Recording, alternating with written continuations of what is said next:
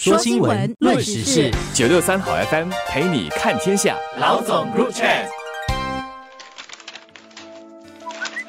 你好，我是罗文艳，华文媒体集团营运总编辑。你好，我是吴欣迪，联合早报总编辑。英女王伊丽莎白二世过世的消息传出后，世界各地的人民和政要都纷纷表示哀悼。九十六岁的伊丽莎白二世是全球在位时间最久的君主，也是澳大利亚、加拿大等十四个共和联邦国的女王。他见过无数人，到访过一百多个国家，见证了全球近一百年的历史。英国王室也是当今人有一定影响力，也最受关注的皇室家族。因此，说伊丽莎白二世是世界上最为人知的人物之一，应该不为夸张。一个领袖在世时所做出的贡献的大小，以及对于人们影响有多重要和多深远，在他去世后，媒体、民众和各国政要的反应便可知道。伊丽莎白二世的逝世让英国民众感到悲伤，数千人冒雨聚集在白金汉宫外，许多人含泪高唱国歌，天佑女王。可见，在英国，伊丽莎白二世是备受尊重的。她是稳定的象征。也是英国人民精神的支柱。这些年来，无论国内外局势变化多大，英国政治多混乱，也无论英国皇室经历几次的丑闻危机，英女王是万变中唯一的不变。她在国际舞台上也享有崇高的地位。他应该是如今少数能够让世界各国领导人因为他的逝世而暂时放下分歧，同时向他致敬的人物了。他的一生给世人留下最深刻，也是我最钦佩他的一点，是他的强烈的责任感。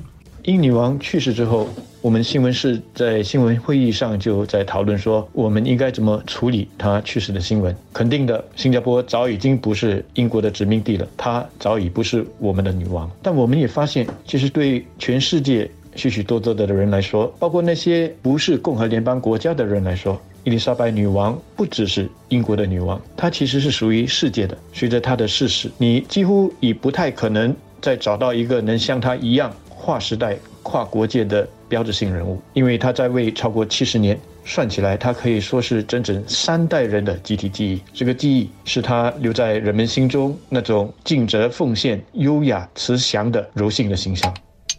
新加坡在独立前曾是英国殖民地一百四十多年，因此伊丽莎白二世也曾经是新加坡的女王。她在位的七十年里，跟新加坡的历史是紧密交织的，在我国的历史留下了重要的印记。在一九五二年，伊丽莎白二世登基为女王的时候，新加坡还是殖民地。当年，新加坡也为她的登基举办了盛大的升旗仪式，女皇证也是因为她的加冕而得到了这个名字。新加坡也还有其他的地点是以她为名，例如伊丽莎白山等等。在新加坡独立后，他三次到访新加坡进行国事访问，分别是一九七二年、一九八九年和二零零六。年，他到访的时候都参观了不少地方。除了以他为名的地点外，他也参观过大巴窑等祖屋区，了解新加坡人的居住环境，还个别走访了好些家庭，都是相当接地气的一些活动，给新加坡人民留下了相当好的印象。一些当年接待过他的那些人，对他留下了非常好的印象。有一名读者上个星期五在受访的时候，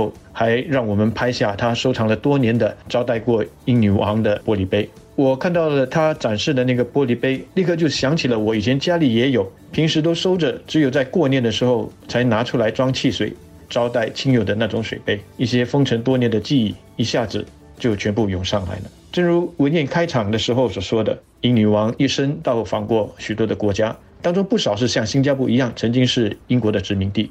我们回头想想，这对他来说会是一种什么样的心理调试？特别是在早年的时候。当他登基时，虽然大英帝国的气势已不如前，但英国在全球各地还拥有不少殖民地。战后，这些殖民地一个又一个地宣告独立。他要怎么转变角色，改变殖民帝国时代的那种强权甚至是霸权的形象，在国际上继续的尽好他作为英国君主去友好亲善、敦睦列邦的责任，那其实是相当不容易的，而他做到了。伊丽莎白二世的统治代表了英国的黄金时代，而查尔斯继位的这个时候，正是英国国家实力较为衰弱和君主制势力减弱的时候。这些年来，已经有一些共和联邦国家提出要废除英国君主为国家元首地位的呼声。英女王一去世，加勒比海的共和联邦国家随即便传出反弹的声浪。在澳洲，共和派政治人物也要求政府考虑改变政治体制，与英国王室脱离关系。这是查尔斯继位后所必须面对的挑战之一。此外，查尔斯本身是一个具有争议性的人物，他远远不如他的母亲，甚至是他的儿子威廉那么受民众的支持。不支持他的人认为他软弱、虚荣、爱干涉。不适合做君主，但支持他的人说他体贴，关心来自各行各业的英国人。对于他感兴趣的课题，也会很有魄力和积极的去推动，也有非常强烈的公共服务意识和公共责任感。查尔斯接下来得努力建立自己的领导风格，以及通过言行举止和实际行动来赢取民众对他的支持和信任。他也同时必须做出改变，来确保皇室能够与时俱进，实质性的为英国民众做出贡献。查尔斯已经七十三岁了，观察家猜测他不会长期统治，人们也把焦点放在之后将继承他王位的威廉王储身上。在查尔斯下来所可能做出的一些改变当中，我会关注的包括他是否会赋予威廉更多的责任，甚至是否会在适当的时候先退下来，主动让位给威廉。有比较得到年轻一代英国人支持和认同的威廉和凯特王妃，更早的接过带领王室的责任。我觉得查尔斯三世在登基之前形象没有那么讨好。除了文英刚才所说的那些原因之外，另一个原因也跟他与戴安娜王妃的婚姻破裂以及他后来的再婚有一些关系。这些年下来，虽然卡米拉已慢慢的被一些英国人所接受，但我也看到一些报道说，人们对她成为王后是有一些意见的。不过，查尔斯在英女王去世之后，有两件事我觉得是会为他加分的。第一呢，是他上星期五从苏格兰回到伦敦。在抵达白金汉宫的时候，特地的在大门外下车，跟在那里聚集的民众握手，展示了很好的亲民形象。他将来是否会进一步的走进民众，去拉近他跟民众的距离，值得期待。另外，是他在白金汉宫首次以君主的身份向英国人民讲话的时候，说他会以母亲作为楷模，显示了他很了解英女王受爱戴的程度。